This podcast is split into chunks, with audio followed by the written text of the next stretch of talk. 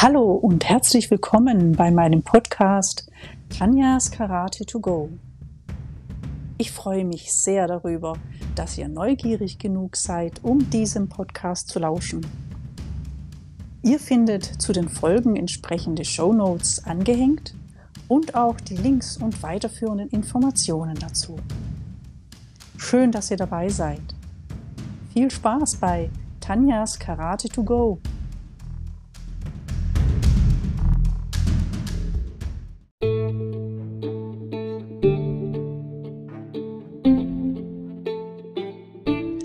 Heute darf ich einen ganz besonderen Gast in meiner Show begrüßen. Ein sehr geschätzter Karate-Kollege und Wegbegleiter auf meinem Karateweg.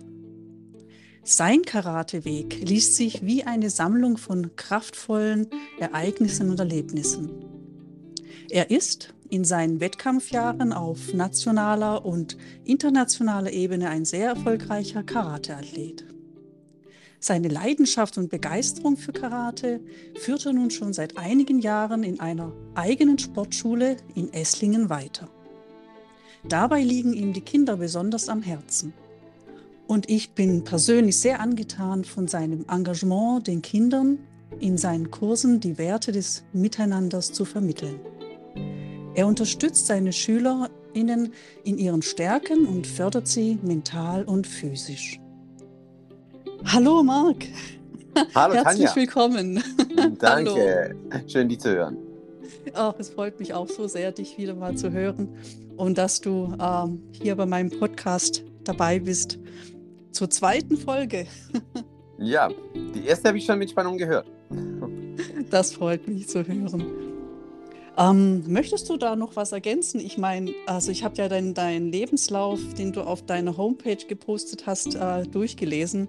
Ich wusste ja schon einiges, aber dass es so viel ist, das wusste ich nun auch nicht. Also ich war ganz begeistert. Du, da hast du ja die Sachen rausgezogen, die dir wichtig sind und das ist doch prima. Das ist wahr. Das ist Genau. wahr. Ja, ähm, sollen wir gleich beginnen mit, Ja, gerne. mit meinen Gerne. Fragen, die ich mir Ja. so überlegt habe für dich? Ja, ähm, wann und wo hat für dich der Kampfsport begonnen und wann würdest du sagen, wurde es zu deiner Kampfkunst? Hm. Wann genau begonnen? Das ist, das ist schwierig zu sagen. Als Kind, wir sind ja ungefähr gleich alt, lief Mhm. im Fernsehen die Kung-Fu-Serie mit David Carradine. Und das war sicher Aha. so der erst, das Erste, was ich damit gesehen habe, was damit zu tun hatte. Und es gab die Kung-Fu-Comics, so, also Comic-Hefte, äh, mit Ah so ein ja. paar Geschichten drin. Und äh, im Mittelteil immer so ein paar Beiträge, die eher an eine, an eine Kampfsportzeitschrift dann erinnert haben. Mit irgendeinem Porträt oder irgendeiner Technikserie oder irgend sowas. Mhm.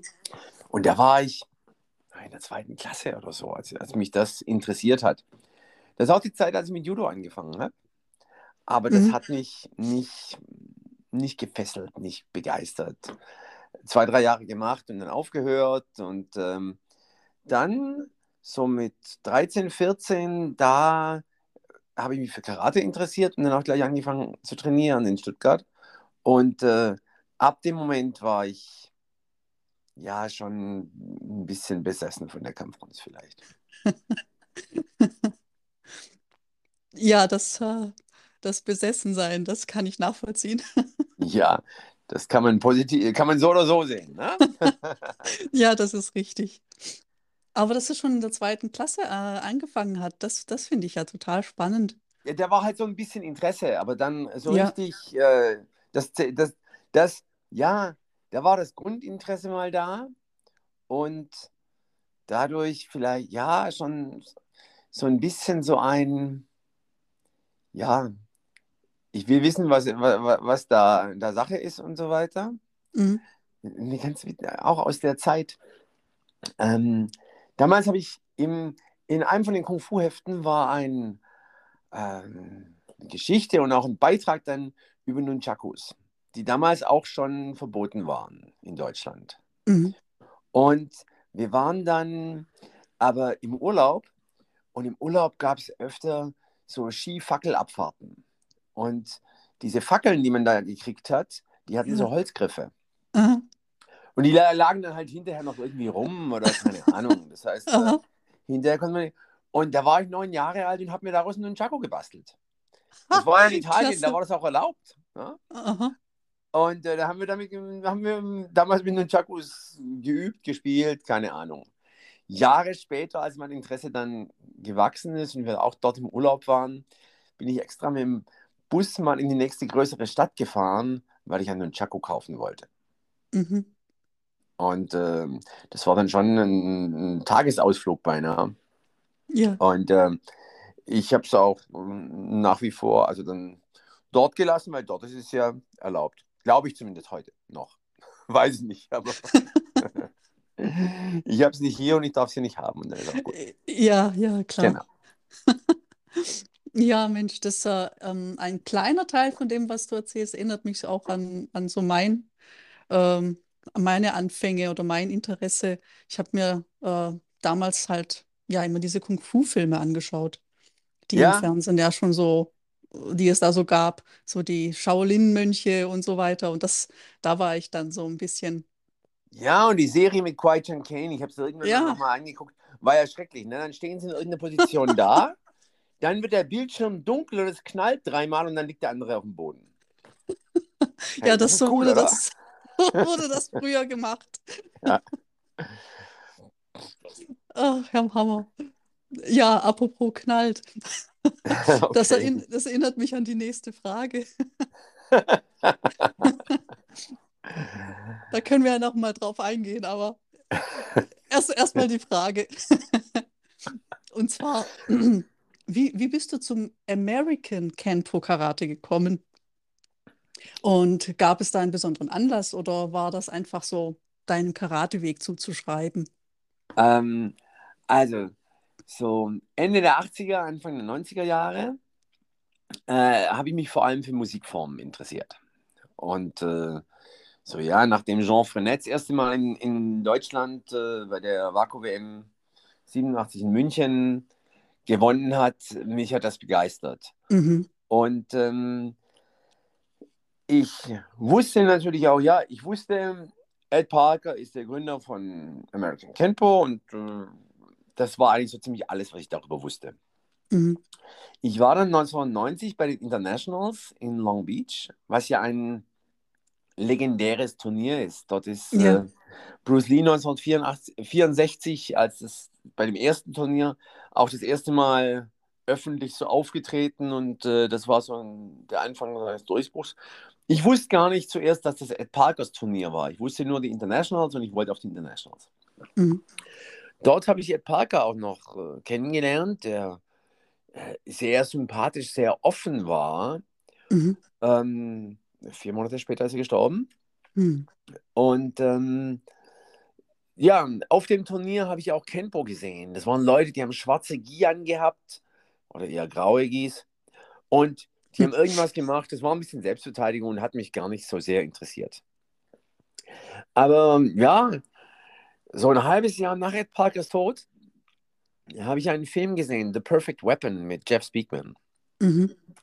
Und ich dachte, boah, das ist cool, was der da macht. Das, das, äh, diese Bewegungen, dieses nicht nur einmal blocken, einmal zuhauen, die, dieses Iken Hisatsu-Prinzip aus dem Karate, sondern zu fließen, immer noch ein Backup zu haben, Mhm. ähm, fließende, ineinander übergehende Bewegungen und Bewegungsmuster. Das hat mich begeistert. Das hat mich fasziniert und dachte ich, boah, das will ich lernen. Da will ich ein bisschen. Ich habe dann nicht gesagt, ich will jetzt nur noch Kenpo machen, aber ich, das ist cool, das will ich lernen. Mhm. Nur gab es damals gab es damals gab's in Deutschland eine Kenpo-Schule in der Gegend von Düsseldorf von Ja. Christian Springer. Und ähm, ja, es gab kein Internet und damals war die Welt noch ein bisschen größer. ähm, ich habe dann den Rainer Schulte kennengelernt über Bekannte, der Kenpo nach Europa gebracht hat, nach Deutschland gebracht hat. Und Ah, okay. ja, da kam ich dann aber auch erstmal nicht weiter. Ich hätte gerne eigentlich die Bücher gehabt von Ed Parker, aber irgendwie, der hatte auch nicht so, in dem Moment nicht so viel Interesse an, daran gehabt, einem jungen Kerl aus Süddeutschland jetzt irgendwie Kenpo näher zu bringen. ja, sage ich mal, wie, wie es ist. Ein, Mhm. ein Jahr später waren wir bei der ISPO in München und haben eine Vorführung gemacht. Der, der Stargast, sage ich mal, das war für, für Hayashi, am Stand von Hayashi. Ja. Und die hatten auch den Jean Freinet eingeflogen. Mhm. Und ähm, ich war mit meinem äh, Vorführungspartner, mit dem André Kielholz da und äh, wir haben Vorführungen zusammen gemacht. Und plötzlich sagt der André, du Marc, der Mann da vorne, der mit dem Bart, wer ist das? Den kennst du. Keine Ahnung, lass mich in Ruhe, wir haben eine Vorführung gleich. ähm, ja. Und ähm, dann sagt er nochmal, "Du- doch, du kennst den, du kennst den. Ich weiß nicht, wer das ist, ich kenne den nicht. Und eine Stunde später kommt ein anderer Typ an den Stand zu uns und sagt, du da drüben in der anderen Halle, da ist einer, der sagt, der hat auch schon mit Bruce Lee trainiert. Ich so, hä? Okay. Mhm. Ja, der hat mir seine Karte gegeben. Schon drauf S&L, Sportartikel, Rainer Schulte. Und der André, das ist der Typ von vorher, das habe ich dir gesagt. Komm, da gehen wir mal hin. Und dann sind wir also rübergegangen und äh, haben noch Hallo gesagt. Dann ja, wir wollten dem Herrn Schulte mal Hallo sagen. Und ja, komm, setzt, setzt euch her, wollt ihr eine Cola? Und wir sind dann irgendwie nach, waren dann, glaube ich, eine Stunde oder so und haben, haben gequatscht mit dem. Mhm. Und wir gehen nur weg und André sagt zu mir, boah, ist der nett. Ne, Ja, auf jeden Fall. Also eine total, ein total freundlicher Mensch. Ja? Mhm. Und ab dem Moment lief das. Ab dem Moment hat er mir, mich unterstützt, auch im Kenpo dann, äh, soweit es ging. Der hat ja auch äh, sein Laden, sein, sein Geschäft in Düsseldorf gehabt Mhm. und hat mir so, ja, die ersten Unterlagen mal zukommen lassen, hat mir mal, es gab ja kaum Videos, aber er hat mir halt mal eins geschickt und da, so war so die, die erste kleine, der erste kleine Funke davon. Und äh, ich habe dann halt, wenn immer ein Seminar war in Deutschland, also wenn, das war damals einmal im Jahr oder so, weil Ja. ja, die Amerikaner herzubringen, war damals schwierig, ist heute schwierig. Es gab auch noch nicht so viele, die unterrichtet haben. Mhm. Und dann war da so einmal im Jahr. Und irgendwie einmal im Jahr bin ich, damals habe ich in Augsburg oder dann später am Bodensee gewohnt, bin ich da hochgefahren, um zwei, drei Tage da mit denen mal zu trainieren und dann war ich wieder im Süden.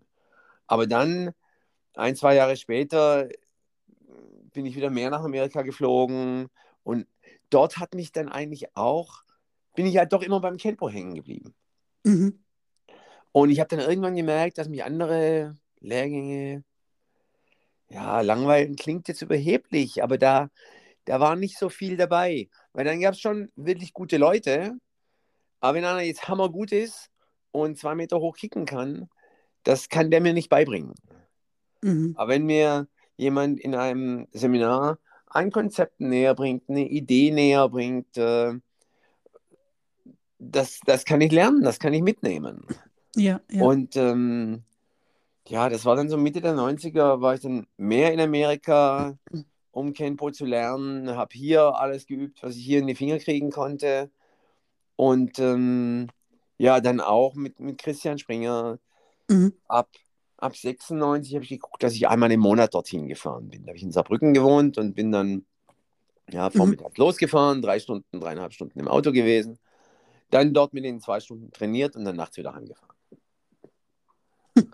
Und das war so dann, ja, so war der Übergang vom Karate und Taekwondo zu Kenpo ein bisschen schleichend, sage ich mal.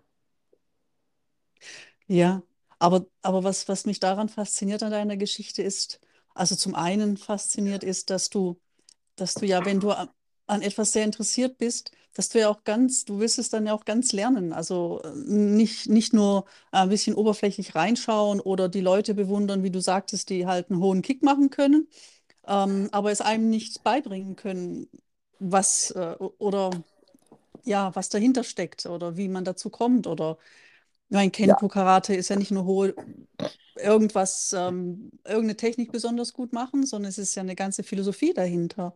Ja, äh, es ist sehr, sehr ja, strategisch, sehr wissenschaftlich, sehr logisch aufgebaut. Ja, ja. Ähm, ja, das am Anfang ist es jedes Mal eigentlich so, oh, will ich mal gucken, will ich mal sehen, will ich mal ein bisschen mehr, davon, mehr darüber wissen. Mhm. Ja, klar, Ja, am Anfang. äh, Shotokan und Taekwondo, da dachte ich, da war mir eigentlich am Anfang klar, das muss man lang machen. Aber in die, Mhm. den Richtungen habe ich sehr früh gedacht, oh, ich sehe, wo es hingeht. Mhm. Ich sehe auch, was, was die Meister tun. Ja? Mhm. Was, die Meister tun dann vielleicht etwas, was sie einfach hunderttausend Mal gemacht haben, was sie gut macht. Mhm. Aber ich sehe, was sie tun. Ja? Und irgendwie ist dann Gyakutsuki halt immer noch ein Gyakutsuki, auch wenn da viele, viele, viele Feinheiten drin sind. Mhm. Und ähm, dann, ja, dann war irgendwann, oh, ich möchte Kenpo lernen oder alles, was damit zu tun hat. Hier habe ich wenig drüber in die Finger gekriegt. Das nächste, wo ich dachte, das hat so ein bisschen was, das sieht ein bisschen ähnlich aus, sind philippinische Kampfkünste. Modern Mhm. Arnis, Balintawak. Ähm, und das war eher noch zu kriegen, da war eher was noch zu lernen davon. Und daher habe ich davon da mal ein bisschen reingeschnuppert, aber dann nicht so in der Tiefe. Ja. Und ähm, Jahre später dachte ich, oh, ich möchte doch Kendo lernen. Den, den Kendo-Lehrer Hiroshi Kosaki, den kannte ich da schon äh, 20 Jahre. Und dann dachte ich, oh, jetzt, jetzt fasziniert mich. Der, Warum willst du jetzt lernen? Warum hast du nicht vor 20 Jahren angefangen? Sag ich, ja, es mich jetzt fasziniert.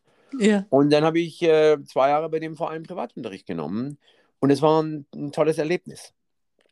Ja. Dann, äh, ja, dann das mit dem Ki-Karate, wenn ich darauf jetzt, ich hoffe, ich greife dir nicht vor, schon, schon eingehen kann. Ich habe Kannst du ruhig. 1994 war Aoki Sensei, was, 94 oder 95? 94. Beim, beim Gashuku in Konstanz zum ersten Ja, Mal. ja. Und ähm, alle haben gesagt, du musst zu Aoki gehen, du musst zu, zu Aoki ins Training gehen. Der macht, der macht ganz, ganz abgefahrene Sachen. Und keiner konnte mir sagen, was der macht. Äh, Mhm. die haben mir, musst du hingehen, musst du sehen. Und dann hat der ja ein Karate-Training gemacht und sagt, ja, er möchte jetzt noch was äh, vorstellen, er nennt das Bioenergie. Und das lief alles mit Übersetzer. Äh, Aoki Sensei hat Spanisch gesprochen. Mhm. Und dann hat er einen, einen Schüler sich gegenübergestellt, an der Handgelenken berührt und plötzlich be beginnt der am ganzen Körper zu zittern, zu schreien und rennt 20 Meter rückwärts gegen, durch die Halle, knallt Mhm. rückwärts gegen die Weichbodenmatte und als, als hätte er den Teufel gesehen. Ne? Ja. Und Aoki nimmt die Hand runter und der entspannt sich wieder. Dann nimmt er die Hand hoch und zeigt nochmal auf den und der fängt nochmal an zu zappeln. Und ich habe damals schon gesagt, also entweder ist es die größte Scharlatanerie, die ich in meinem Leben gesehen habe, oder es ist das Beste in der Kampfkunst, was ich jemals gesehen habe. Mhm. Und die Entscheidung habe ich heute noch nicht getroffen. Okay. Ja, die Entscheidung habe ich heute noch nicht getroffen. Aber ich fand es dann doch spannend. Aber ich, er war dann, Aoki Sensei war dann nochmal in Konstanz und ähm, sagte, ja, letztes Mal waren ja ein paar Fragen offen und hat dann nochmal ein Training gemacht und auch wieder mit seinen Schülern demonstriert. Und ähm, einer von den Konstanzer Urgesteinen, der Dieter Ruh, sagte dann, ja, mach das doch mal mit, du machst das immer nur mit, äh, mit deinen Schülern, mach das mal mit uns. Sag, Nein, man muss auch trainiert sein, das anzunehmen und so weiter. Mhm. Ja, und erklärt das so ein bisschen. Und ja, mach das mal mit uns, mach das mal mit uns. Und dann neben mir saß ein Mädel, die habe ich dann so gefragt, hat er das mit dir schon mal gemacht? Und sie, ja, ja, nach dem Kon in Konstanz beim Gashuku, nach dem fünften Bier, so ein bisschen. Ja, okay. Okay. Und dann ruft er die vor und der Übersetzer sagt, ja, und die haben das noch nie zusammen gemacht und die haben das noch nie zusammen gemacht. Und die, man hat gemerkt, die wollte auch, die wollte glauben, die wollte spüren, sie wollte Mhm. lief dann auch so ein bisschen rückwärts. Und ähm, dann sagt der Übersetzer mehrmals, die haben das noch nie zusammen gemacht. Und er sagt, ja gut, mir hat das Mädel gerade was anderes erzählt. Ja. Ähm, und dann habe ich Jahre später bei Walter Gomm einen Kikarate-Lehrgang gemacht und dachte, ja, fühlt sich ganz gut an. Aber ich habe in den 90er Jahren kam ich ein bisschen mit Qigong in Berührung über den Werner Lind und die Gabi Lind, Mhm. die meiner Meinung nach das äh, beste deutschsprachige Buch über Qigong geschrieben hat. Qigong für alle Kampfkünste, das Ja. leider nicht mehr erhältlich ist. Und äh, da dachte ich auch, auch diese Übungen tun mir gut und die ergänzen mein Karate. Und dann kam, die, kam das Ki-Karate-Buch mit den Übungen raus. Und dann Mhm. sage ich, oh, das, das ist gut, das will ich haben, das will, das will ich machen. Und gucke mir die Übung an und sage, oh, da brauche ich Hilfe. Ah, die Tanja Meier hat das mitgeschrieben. Okay, wo ist die denn? Oh, die ist ja bei mir ganz in der Nähe. Ja. Und dann muss ich dich mal kontaktieren, weil ich dachte, ja, ich brauche da vielleicht mal ein, zwei Privatstunden. Oder Mhm. ein, zwei Stunden muss ich das mal machen, dann weiß ich, wie die Übungen gehen, dann kann ich das üben. Ja. Ja, dass ein, zwei Stunden dafür nicht reichen, habe ich sehr, sehr schnell gemerkt. Und ähm, deshalb war ich dann sehr dankbar, dass du mir auch ein paar, paar Privatstunden mehr gegeben hast. Ich auch. Was ähm, ähm, mein Karate, meine Kampfkunst dann wieder beeinflusst hat. Ja. Ähm, äh, und dazu noch eine, daraus eine äh, schöne Freundschaft entstanden ist. Ja, danke. Ja, mir hat das damals sehr viel Freude gemacht. Das, die Art und Weise, äh, wenn jemand so interessiert ist wie du, das macht, ach, das macht so viel Freude, dann jemandem, ja, das dann näher zu bringen. Ah, Und ich in meiner, meiner Art äh, des, des, ähm, des Lehrens, ich versuche dann wirklich alles, äh, was ich weiß, da hineinzubringen und zu schauen, wie, wie kann ich es näher bringen, dass es auch ja, verständlich ist, äh, dass was erfahren werden kann. Ja, dann muss man auch einfach machen. Dann muss man einfach machen, genau. Ja, das kann man einfach machen.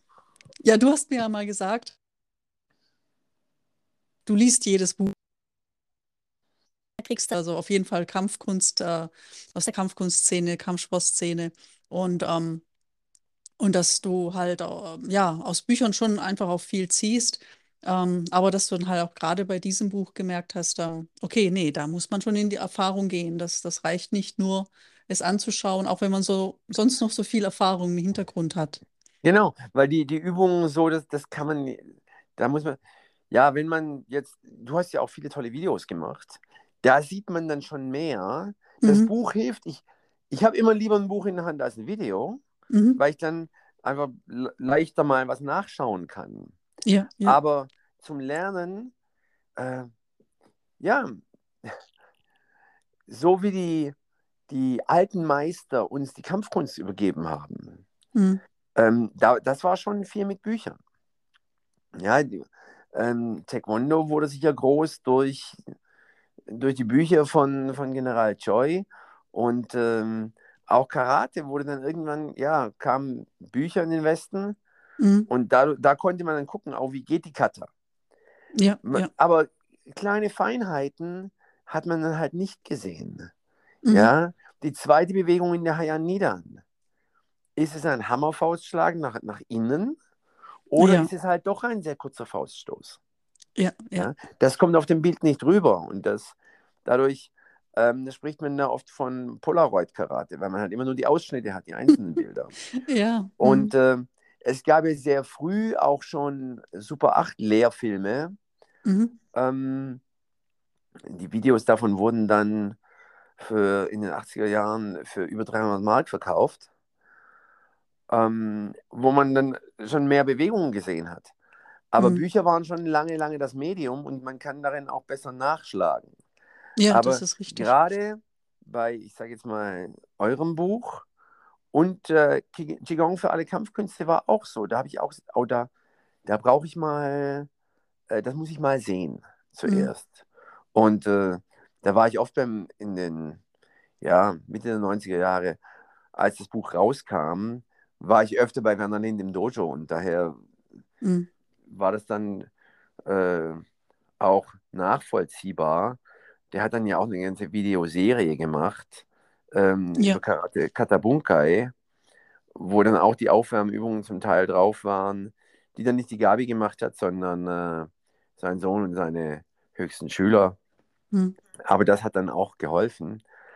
Aber gerade bei manchen Sachen braucht man dann eben doch, ja, braucht man eben auch doch den Lehrer. Mhm. Mhm. Du äh, hast jetzt, ja, ja, stimmt. Ähm, du hast vorhin schon mh, sehr viele ähm, Namen von, von Kampfkunstlehrern genannt und ähm, wenn ich mich richtig erinnere, äh, hast du ähm, in deiner Tätigkeit, also in deiner journalistischen Tätigkeit, ähm, viele Persönlichkeiten der Kampfkunstszene ja auch interviewt. Das ist richtig, Mhm. ne? Ja. Oh, und ähm, was, ähm, ja, wer oder welche von diesen Menschen haben dich eigentlich nachhaltig beeindruckt?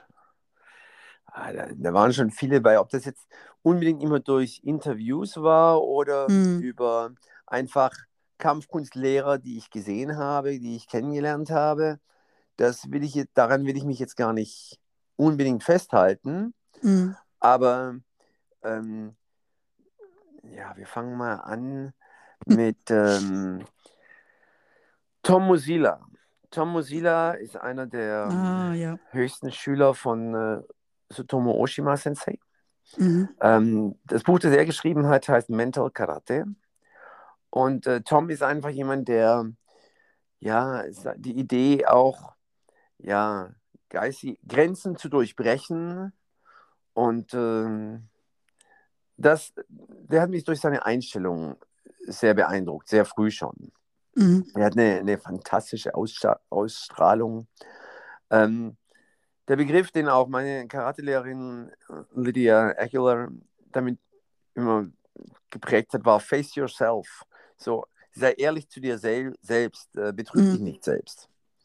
Und ähm, das war Tom schon sehr, sehr früh. Ja, Jean Frenette als, als Techniker, als Musikformläufer. Mhm. Mhm. John Chung genauso. Jean Frenette mehr vom Karate her. John Chung ein herrlicher Taekwondo-Techniker. Das Mhm. heißt, auch wenn ich die Taekwondo-Formen sehe, so wie er sie macht oder wie Hale Cho sie macht, so, so möchte ich gern Taekwondo-Formen machen. Ähm, Dave Kovar, der in der ja, Kampfkunstszene, bei denen, die sich mit Kampfkunst, mit Techniken, mit Selbstverteidigung, mit Kämpfen beschäftigen, vielleicht gar nicht so bekannt ist, aber in Ja. der Szene der Schul Kampfkunst-Schulleiter ist der eine Ikone. Ah, okay. Ähm, und er hat ein Gleichgewicht zwischen Kampfkunst-Business und Kampfkunst, Kampfkunst-Leben, Kampfkunst-Leidenschaft. Mhm. Ähm, der ist ein äh, toller Lehrer. Seine Seminare gehen oft darum, wie werde ich ein besserer Lehrer. Und da Mhm. ist Dave Kovar wirklich toll. Toll. Mhm. Dann Patrick McCarthy, ähm, Ah, ja, der ja, einfach ja. ein ganz, ganz großes Wissen hat Ja. ähm, über Kampfkunstgeschichte, über Traditionen, aber auch über Zusammenhänge und äh, pra praktische Anwendungen. Mhm. Und der fantastisch präsentiert. Du warst einmal mit mir zusammen auf dem Seminar bei. Ja, ich war einmal, genau, das hat mich sehr begeistert, ja. Und der einfach seine Art, wie er, ja, das ist, der hat in Australien ein Universitätsprogramm mit Schwerpunkt Kampfkunst geleitet. Und daher, der ist einfach ein fantastischer Referent, der hält Mhm. fantastische Vorträge. Ja, ich habe ihn so als wandelnde Bibliothek kennengelernt. Ja, Der, genau. der kann ja praktisch ohne Luft zu holen durchreden und kann einem dabei Geschichten erzählen von, von ach, sagen wir mal, von China angefangen bis, bis Okinawa, Ka- äh, Karate in Und Japan, er war alles. überall ja. dort. Und er war, genau, und er er war war überall dort. da. Also er, Ja. das, was, was mir gefallen hat, ist halt, er spricht nicht, weil er es in einem Buch gelesen san- hat, sondern er, Ja. schrift, er spricht, weil er ein Buch darüber gesch- geschrieben hat, weil er da war. weil er da war, genau. Und ähm, ja, in Deutschland war in den 90ern sicher der fleißigste Autor, sage ich mal, der Werner Lind, Hm. ähm, der einfach Autor, ein guter Autor war, ähm, ein guter Lehrer und der hat eine tolle Gruppe aufgebaut. Das hat mich bei ihm be begeistert. Der Mhm. hatte auch eine sehr umfangreiche Bibliothek und Videothek. Aber was bei ihm war, er hatte eine Gruppe von Schwarzgurten um sich rum, die dann Sachen entweder gemeinsam studiert, geübt haben oder jemand sucht sich ein Spezialgebiet raus, hat sich Mhm. darauf spezialisiert und das dann mit den anderen verfeinert. Und dadurch ist das eine ganz tolle Gruppe geworden. Ja, das war ja. ganz spannend. Ähm, Kenpo Karate, Paul Mills, Mhm. äh, außerhalb der Kenpo-Szene nicht bekannt, aber bewegt sich einfach klasse. Ähm, Kenpo Karate, genauso äh, Brian Hawkins, bewegt sich toll, ist jetzt über 60, brennt immer noch für Kenpo. Wenn er, wenn er von Kenpo spricht, von seiner Zeit bei Ed Parker, der war der Mhm. letzte Privatschüler von Ed Parker, da ist einfach noch dieses Funkeln in den Augen. Mhm. Und das ist natürlich was ganz Tolles. Ja. Ja. Ähm, Stephen Hayes, der Ninja. Mhm. 1985 ich, gab es ein rotes Buch im Falken Verlag, Ninja, Band 1. Und äh, er schrieb viel über die Philosophie der Ninja. Und äh, wenn man ihn sprechen hört, er hat auch eine fantastische Aus Ausstrahlung und hält fantastische Vorträge. Mhm. Ähm, ich hoffe, niemand aus der Ninjutsu-Szene ist mir jetzt böse, wenn ich sage, seine Techniken faszinieren mich nicht so. Mhm. Aber ich höre ihm immer gern zu, ich lese gern seine Bücher. Der hat auch einen tollen TED-Talk gemacht, in dem er seine Geschichte beschreibt. Der Herr Stephen Hayes ist äh, sicher einer der eindrucksvollen Kampfkünstler. Oh, da muss ich mal danach schauen. Ein TED-Talk, ja. das, das finde ich immer sehr interessant, ja. ja mhm. Stephen K. Hayes, Ninja. Mhm. Mhm. Und äh, jetzt äh, möchte ich mal noch Ernie Reyes nennen, der das äh, West Coast Demo Team nach wie vor leitet. Jetzt ist er 75 geworden gerade. Okay. Und der einfach so eine Brücke zwischen der Tradition und der Moderne ge geschlagen hat. Ja. Ähm, seine Demos, äh, der war auch auf der Budo-Gala in Deutschland mit, ich weiß nicht, 30 Leuten oder so. Ähm, einfach fantastische Demos, sehr, sehr modern, sehr akrobatisch, sehr mitreißend, ähm, der aber auch einen sehr, sehr motivierenden Unterricht hält. Vor zehn Jahren war ich auf der Kampfkunst Supershow in Las Vegas mhm. und am zweiten Tag war eigentlich alles immer so zehn Minuten später dran, denn nach Design-Seminar geht auch zehn Minuten später los. Und ich komme also fünf Minuten nach der Zeit in den Raum rein und da standen 300 Leute auf dem Tisch und haben geklatscht. Mhm. Und waren nur begeistert und weil der sich schon so, so aufgepowert hat. Okay. Und mich hat, ja, Kampfkünstler mit einer tollen Technik sind was Tolles, aber mich haben immer sonst Leute mit einer, wenn es darum geht, was für eine Philosophie bringen die rüber, wie, was ist deren Ausstrahlung, was ist deren mhm. Message, das fand ich fast wichtiger. Mhm. Äh, das habe ich hier in Deutschland lange vermisst bei vielen Kampfkunstlehrern und nicht gefunden. Und in mhm. Amerika mhm. habe ich das mehr gefunden. Äh, noch ein Autor, den ich dazu in dem Zusammenhang nennen möchte, ist Joe Hyams, der das Buch Zen in den Kampfkünsten geschrieben hat. Ah, das war ja. auch immer wieder mal auf Deutsch erhältbar, sonst heißt es ja. Zen in the Martial Arts. Ja. Und ähm, darin beschreibt er das sehr gut.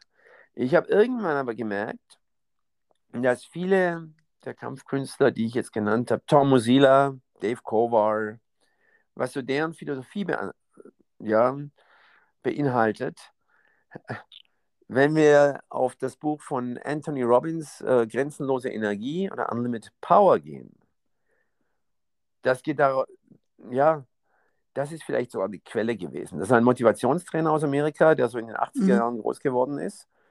Und viel von dem, was Dave Cover, Tom Mozilla unterrichten, haben sie vielleicht sogar von ihm. Und dieser Zusammenhang mit Kampfkunst äh, fand ich sehr, sehr spannend. Mhm. Jetzt habe ich wieder lang gequatscht, ne? das ist total interessant, dir zuzuhören. Wenn ich nachher die ganzen Show, Show, äh, Showlinks ähm, zusammensuche, da habe ich einiges zu tun. Aber das wird Freude machen. Ja. Von, von ähm, den meisten habe ich schon über, über dich, tatsächlich über dich erfahren. Denn ähm, so in der, in meiner, sage ich jetzt mal, Karate-Szene, die äh, vom Shotokan ja ähm, geprägt ist, ähm, da kennt man diese Namen nicht. Also ich das, hatte ja. von denen erst ähm. durch dich erfahren und ähm, dadurch hat sich ja auch mein äh, Horizont auch erweitert und das fand ich sehr bereichernd. Ja. Ähm, ich war 1986 das erste Mal in Amerika und habe da bei Lydia Aguilar Wien trainiert.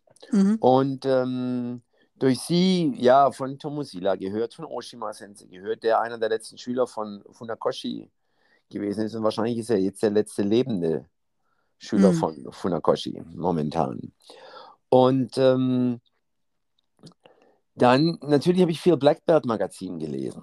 Ja, ja. Ähm, ich sage immer, ich habe Englisch gelernt durch Blackbird Magazin und weniger in der Schule und weniger in der Literatur, die wir da gelesen haben. Mhm. Ähm, und damals gab es ja auch in Deutschland noch das äh, Karate Budo Journal. In mhm. den 90er Jahren gab es drei, vier deutschsprachige Magazine. Ähm, heute gibt es die alle nicht mehr. Heute gibt es noch Ja. die Taekwondo aktuell, die ja nicht am Kiosk ist. Und sonst war es das. Ja, das stimmt, ja.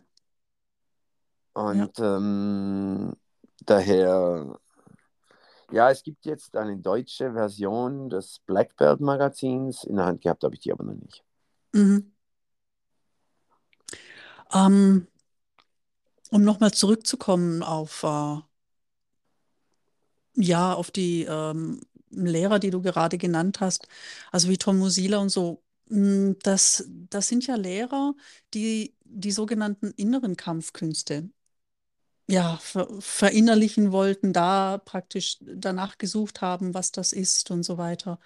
Ähm, und das hat dich ja sicherlich ja eben auch daran interessiert, wenn du, wie du erzählt hast, dich ja natürlich die Philosophie dahinter auch so sehr interessiert hat, hinter dem, was äh, die Menschen, die Lehrer da gemacht haben. Ähm, was, was war denn damals deine Motivation da, dafür und was ist sie heute? Hm. Ja, vielleicht die Suche nach dem Weg. Ähm, mh, die Idee, ja, Kampfkunst als Lebensweg zu sehen. Das, Ja, ich habe damals auch immer die Idee gehabt, ja, ähm, wenn ich alt bin, will ich noch Karate machen. mm, Und, aber als ich, ja, als ich 20 war, habe ich gesagt, ja, wenn einer mit über 50, der muss nur noch auf die Matte kommen und machen, dann hat er schon Hm. meinen größten Respekt. mhm, Damals gab es dann viele ähm, mit Anfang 50, ähm, Körpergewicht das Doppelte, Hm. ähm, mit äh, exotischen Gürteln, die einen auf Großmeister gemacht haben, aber vielleicht auch nur zehn Jahre Trainingserfahrung hatten. Manche. mm, ja, Ähm, also die Scharlatane im Motorsport. mm, Und ähm, ich ja, wenn die ganzen Scheiß lassen würden, wenn der mit über 50 noch auf die Matte kommt und nur was macht, kriegt er ja schon meinen Respekt. Und ähm, jetzt ist es lange her und heute gibt es schon viele mit zwischen 50 und 60, sage ich mal, oder auch mit über 60, mm, die noch regelmäßig, die regelmäßig selbst trainieren, die auch so aussehen, als würden sie regelmäßig selbst trainieren mm, und nicht so aussehen, als hätten sie vor 30 Jahren das letzte Mal trainiert. ja, Und die, die auch noch für die Kampfkunst brennen. ja, Und die machen heute natürlich, hoffentlich, oder sicher, ja, auch einen besseren, einen motivierenden Unterricht und sind bessere Vorbilder für, für die nachfolgende Generation. mm, Und ähm, ja, das mit den inneren Kampfkünsten, mich hat es immer schon fasziniert, aber es war natürlich immer viel Gerede. Ja, ja, ja, weil äh, mm, was, was, kann man, was kann man davon wirklich mitnehmen? Ja, im, im Shotokan, also in der, in der Linie von Oshima Sensei, von Tomosida, die haben etwas, das nennt sich Special Training. Und das sind ähm, ja Trainingslager, sage ich mal, Lehrgänge, die gehen zweieinhalb oder dreieinhalb Tage, mm, aber nicht mit äh, jeden Tag zweimal anderthalb Stunden Training, sondern das geht los mit äh, 1000 Grundtechniken, dann 100 Kata, dann nachts um Mitternacht äh, 1000 Fauststöße. Am nächsten Morgen geht es um 6 Uhr weiter mit anderthalb Stunden Kibedachi halten. Danach 1000 Fußtechniken. Äh, danach nochmal 100 Kata. Danach äh, eineinhalb Stunden Ippon- oder Sanmon-Komitee. Also sehr, da geht es Wow. darum, die einzelnen Gren die persönlichen Grenzen bewusst ähm, zu überschreiten. Mhm, Äh, Jamosila sagte dazu immer, ja, du musst halt in ein schwarzes Loch springen und dann wieder rausklettern. Und ähm, das, das geht ja nur, wenn du, ähm, wenn du versuchst, ähm, das mit dem Kopf zu machen. Also ähm, deine, deine persönlichen Grenzen zu durchbrechen und äh, geistig einfach stärker zu sein. mm, Und ähm, Ja.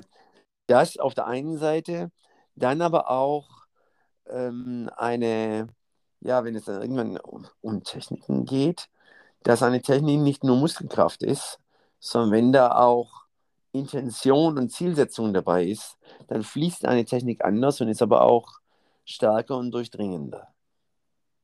Hm.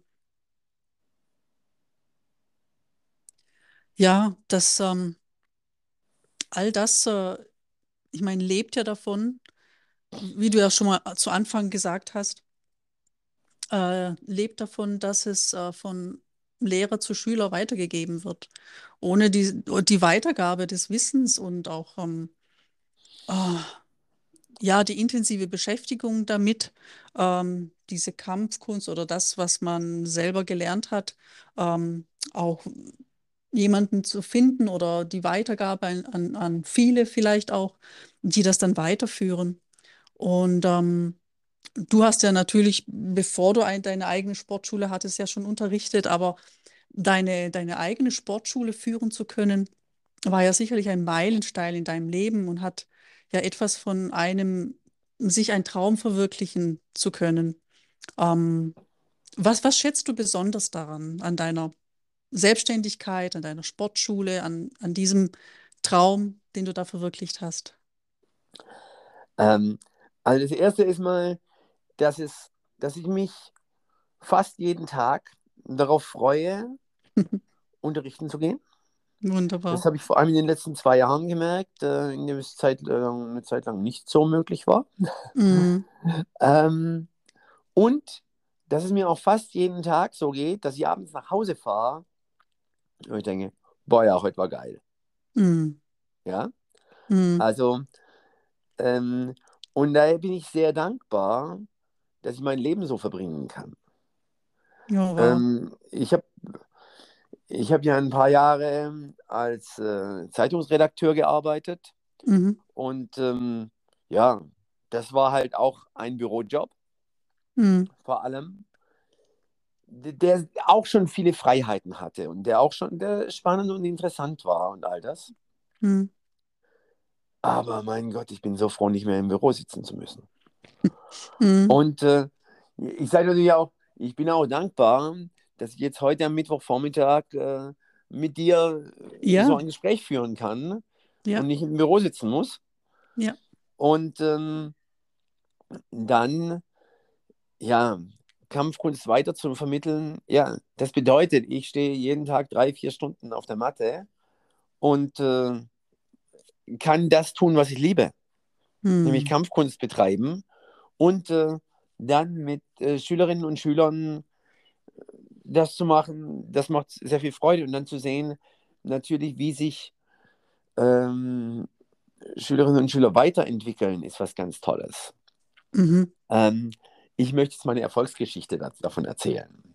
Ja. Und zwar vor 18 Jahren kam meine Mutter mit einem siebenjährigen Jungen zu mir. Und ähm, meine Frau war damals gerade auch noch im Dojo und hat mir kurz geholfen. Wir haben in der Zeit gerade umgebaut. Es war ein Riesenchaos. Es war staubig und es war dreckig und es war. Äh, ich habe mich nicht wohl gefühlt, weil, aber es war halt von dem Umbau so dreckig. Und, äh, Mhm. immer, bevor wir angefangen haben, jeden Tag haben wir nochmal die Schule, Schu- die Matte picobello geputzt, dass die wirklich sauber ist, aber es war halt trotzdem Umbau. Ja. Und ähm, es kommt die Mutter mit dem siebenjährigen Jungen, der, ich sag mal, vielleicht ein bisschen vergeistigt war schon. Und ich baue einen Parcours auf und die Mutter sagt, ach, da blamiert mich jetzt mein Sohn, das kann der alles gar nicht. Oh. Meine Frau wäre ihr für den Spruch am liebsten an die Kehle gesprungen, glaube Ja, ich. das glaube ich. Und ähm, es ging dann darum, einen Purzelbaum zu machen. Und ja, das, das kann er nicht. Und ähm, dann habe ich nur gesagt, machen Sie sich mal keine Sorgen, in drei Wochen Purzelbaum. Ja? Mhm. Und ähm, dann hat er also mitgemacht und äh, die Mutter hat den Jungen angemeldet. Und in drei Wochen konnte er seinen Purzelbaum. Und dann hat er so seine ersten Prüfungen gemacht, wurde Gelbgurt, Orangegurt, war dann so bei den ersten Lila-Gurten in der Kinderaltersgruppe dabei. Hm. War dann, ähm, Entschuldigung. Entschuldige. Kein War Problem. dann bei den ersten Braungurten dabei und war dann mit zwölf der erste Junior-Dahnträger, den ich hatte. Und hat weiter trainiert. Und er war, das war nicht der, der von Anfang an rasend gut war. Aber der hat halt weiter trainiert. Mhm. Und ähm, mit 16 war der jüngste Kenpo-Karate-Danträger in Deutschland. den wir in Deutschland jemals hatten. Und ja, er war, ja. Er war gut. Und er hat weiter trainiert. Er war ein bisschen weniger trainiert. Vom ersten auf zweiten dann hat er fünf Jahre gebraucht, was lange ist. Mhm. Ich, mm, bleib dabei. Ja, der hat jetzt letztes Jahr einen dritten Dan gemacht, ist rasend gut. Und wenn es darum geht, richtig vor, sage ich lieber, mach lieber vor, Friedemann, weil ähm, dann sieht es besser aus, als wenn ich es mache. Ja. Ah, also, Friedemann, wunderbar. Ja. Ich kenne ihn. Das, halt, das ist die toll. Erfolgsgeschichte. Ja, er hat jetzt gleichzeitig gerade sein juristisches Staatsexamen gemacht. Das heißt, er ist auch äh, sonst auf dem, er ist leider auch sonst auf einem guten Weg und wird daher wahrscheinlich nicht professioneller Kampfkunstlehrer. Aber er ist äh, ein tolles Aushängeschild und eine tolle Stütze unserer Schule. Oh, was für eine tolle Geschichte. Wow, klasse. Ja, eine Geschichte von einigen, die du, glaube ich, auch aus deiner Schule erzählen kannst. Und ähm, ja, die, die, die Zukunft deiner Schule und ähm, die, die, die Zukunft von Kampfsport an sich ist ja verbunden mit deiner Schule, ne? würde ich mal so sagen. Vielleicht, ja. Ja, schon. Es ist, also wenn man von ähm. der persönlichen, von dem persönlichen Kampfsport äh, spricht, ähm, was, äh, was für Ausblicke, Ideen und Wünsche ähm, kommen dir da in den Sinn?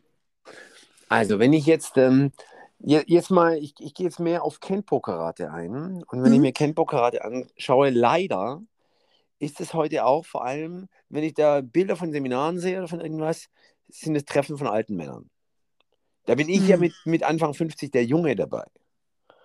Und ähm, es ist toll, dass wir noch, dass wir viele Seniors haben, die mhm. jetzt Ende 60 sind oder älter, die noch unterrichten. Das ist ganz, ganz toll und da bin ich sehr dankbar. Mhm. Ähm, was aber leider fehlt, sind die die jungen Aushängeschilder. Als Jeff Speakman seinen Film gemacht hat und dann als Kenpo-Botschafter auch viele, viele Seminare gegeben hat, mhm. da war der 35. Ja. Und äh, also wir brauchen jetzt eigentlich eine Generation, die Generation der 25 bis 35-Jährigen. Da möchte ich eigentlich mal nach, nach Aushängeschildern suchen für ja. Kenpo-Karate die dann für die nächste Generation auch tolle Vorbilder sind. Mhm. Ähm, das ist mir ganz, ganz wichtig, da, da was zu machen. Da möchte ich auch eigentlich eine ähm, Reihe von Seminaren starten. Mhm. Ähm, das Tolle ist ja, in den letzten Jahren haben wir viel gelernt, was wir alles online machen können. Und dass wir auch mhm. Online-Veranstaltungen machen können. Und da möchte ich eigentlich dran, äh, mal ein, ein paar Leute zu featuren und äh, rauszubringen, um dann zu suchen, wen lohnt es sich vielleicht auch aus Amerika wieder in diesem Alter ja. einzuladen, hierher zu bringen. Ähm, dem gerne natürlich, äh, klar, Flug und äh, Kosten, was weiß ich was, zu bezahlen, mhm. ähm, damit, die, damit wir neue Aushängeschilder, neue Vorbilder haben. Ja, ja. Weil sonst ähm, wird Campo gerade, wo nun mal schon mein Herz dran hängt, mhm. eher, eher runtergehen. Aber auch wenn ich ähm, die Karate-Szene anschaue, ja. Ähm, da, äh, wie soll ich sagen, die Führung ist schon sehr fest in der Hand der alten weißen Männer. Das ist ja so inzwischen ein, ein geflügeltes äh, Schimpfwort, sage ich, möchte ich jetzt noch nicht sagen, aber beinahe. Ähm, ja, mit Anfang 50 bin ich so mittendrin. Noch nicht der ganz alte, aber die, die ich vorne dran sehe, denke ich, sind äh, das wird schwierig, damit die junge Generation zu begeistern. Hm. Hm. Wow, das ist das schon schwierig, die junge, ja, sag. Die, die junge Generation zu begeistern. Wir haben in Deutschland trotzdem jetzt tolle Kampfkunstathleten. Mhm. Und ähm, ja, Jonathan Horn ist jetzt äh, Bundestrainer. Äh, mhm. Kumite ist jetzt überhaupt nicht mein Bereich aber kann ich mir vorstellen, gut. Dann ähm, die Jasmin, Jüt, Jasmin, nein, Jasmin Jüttner, ne? Ja, genau. Ja, eine tolle Kata-Athletin. Ähm, auch von der letzten Olympiade. Karate war jetzt einmal olympisch. Mhm. Und ähm, ja, ich habe keine Ahnung, wer im Komitee gewonnen hat. Ich weiß nicht, wie der Kata-Gewinner heißt, aber Sandra Sanchez kenne ich.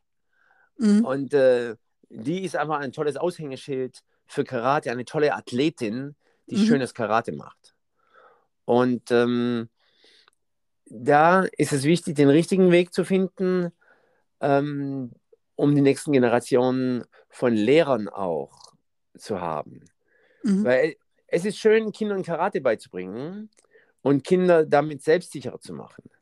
Aber mhm. wenn es nur der Weg ist, ja, ein Kind kommt mit fünf zu mir und macht fünf Jahre Karate und hört mit zehn auf und sagt dann irgendwann, ich habe mal Karate gemacht und das war toll, das ist schon gut.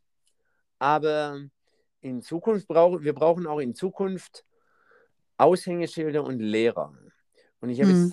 äh, ich habe natürlich von, von Friedemann gesprochen, mhm. der den, dem, für den Karate, glaube ich, ein ganz wichtiger Teil des Lebens ist ähm, und das ihn sehr geprägt hat.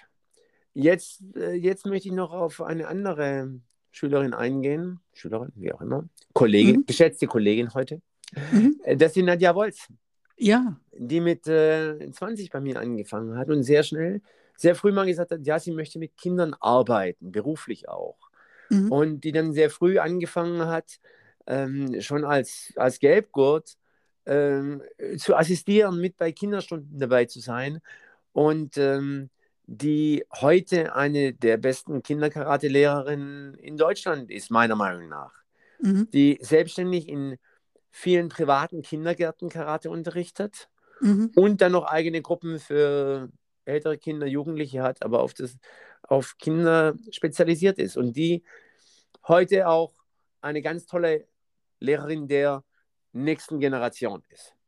Und mhm. äh, dass so etwa solche Leute bei mir in der Schule ja zu fördern in den nächsten Jahren, das ist so mein Ziel, damit das ähm, mhm. ja dann habe ich in fünf Jahren vielleicht auch ein bisschen mehr Freiräume.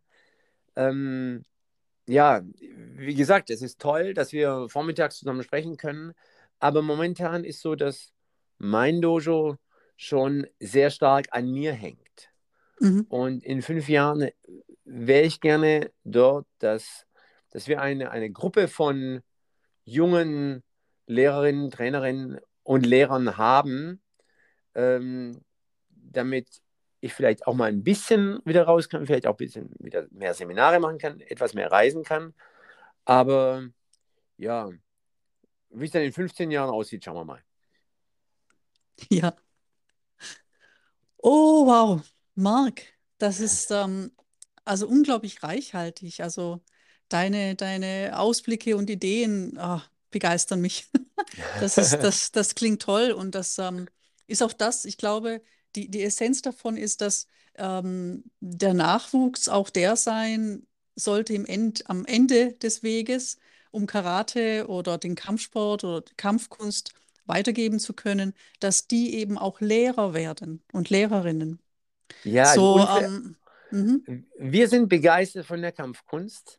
Mhm. Ähm, damit die, die, Kampfkunst für die nächste Generation auch passt, müssen wir sie auch passend machen dafür, mhm.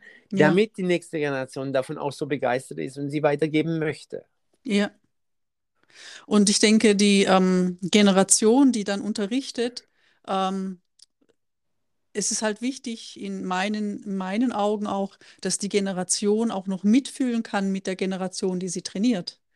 Also praktisch äh, ja, ja genau. in der in der Zeit auch lebt und nicht in, in einer vergangenen Zeit der Kampfkünste, ähm, die zwar schön ist und von der man auch berichten kann, von der man sich äh, ja auch immer noch genährt fühlt.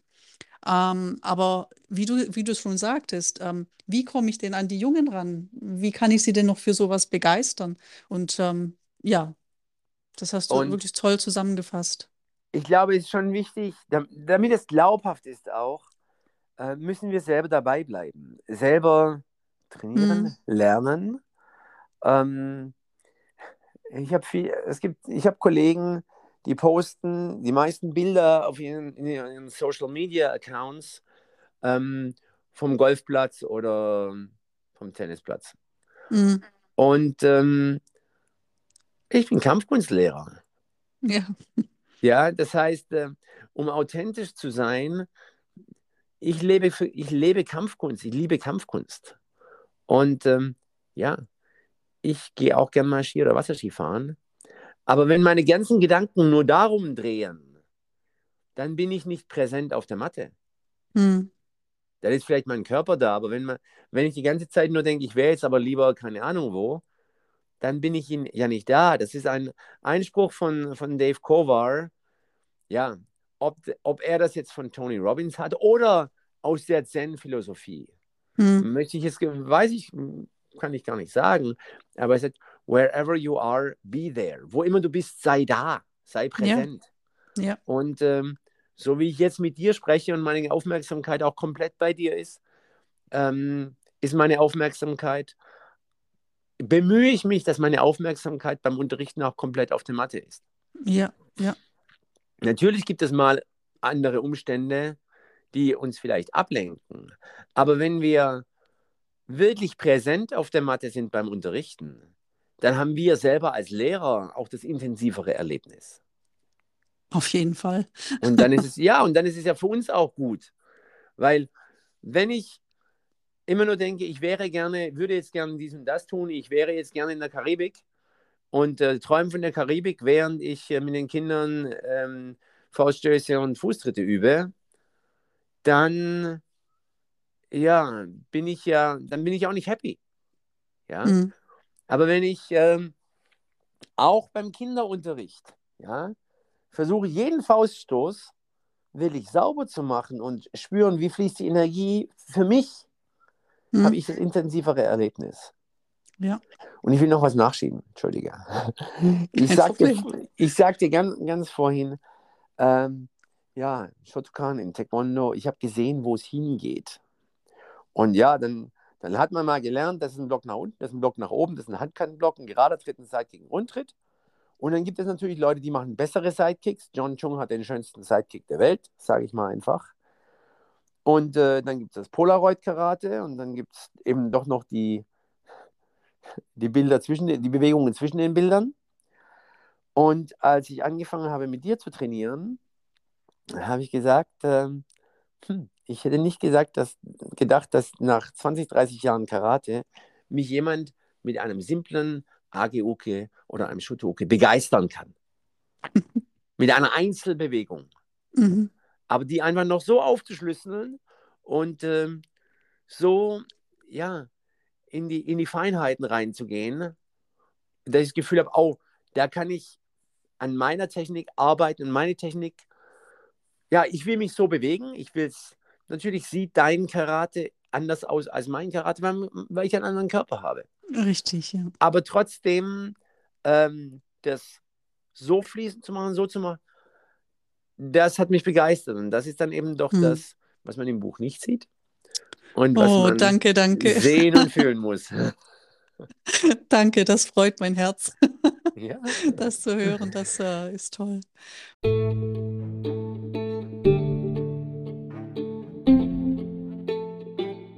Mensch, Marc, wir könnten noch stundenlang so weitermachen und ähm, in meinem Kopf äh, formt sich schon wieder ein nächster Podcast mit dir. so mit dem zum Beispiel fortzusetzen über, ja, sagen wir mal, die Zen-Philosophie in den Kampfkünsten. Darüber könnten wir auch noch äh, einen ja. schönen Podcast machen. Ja, genau. Also, du, du, hast, äh, du hast die richtigen Fragen gestellt. Zumindest Danke. für heute. Danke. Ich, ich, ich danke dir von ganzem Herzen, dass du äh, äh, da hier beim Podcast warst, dass wir zusammen reden durften, dass du so, so, so viele Informationen über dich, über deinen Karateweg hier äh, preisgegeben hast. Und ähm, ich freue mich auf äh, weitere Begegnungen mit dir und äh, ja, wünsche dir von Herzen alles, alles Gute, lieber Marc. Du, Tanja, vielen Dank für die Einladung, vielen Dank für die Möglichkeit, vielen Dank für die gute Fragen und die Präsentation. Und ich würde mich auch freuen, dich bald wieder zu sehen. Danke, Marc. Tschüss. Tschüss.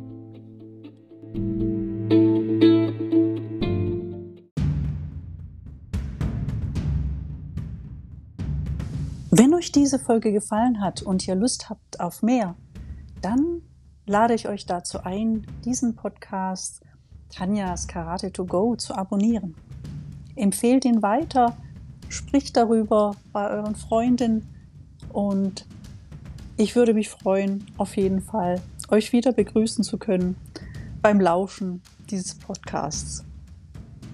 Habt eine ganz gute Zeit. Bis zum nächsten Mal. Eure Tanja Meier.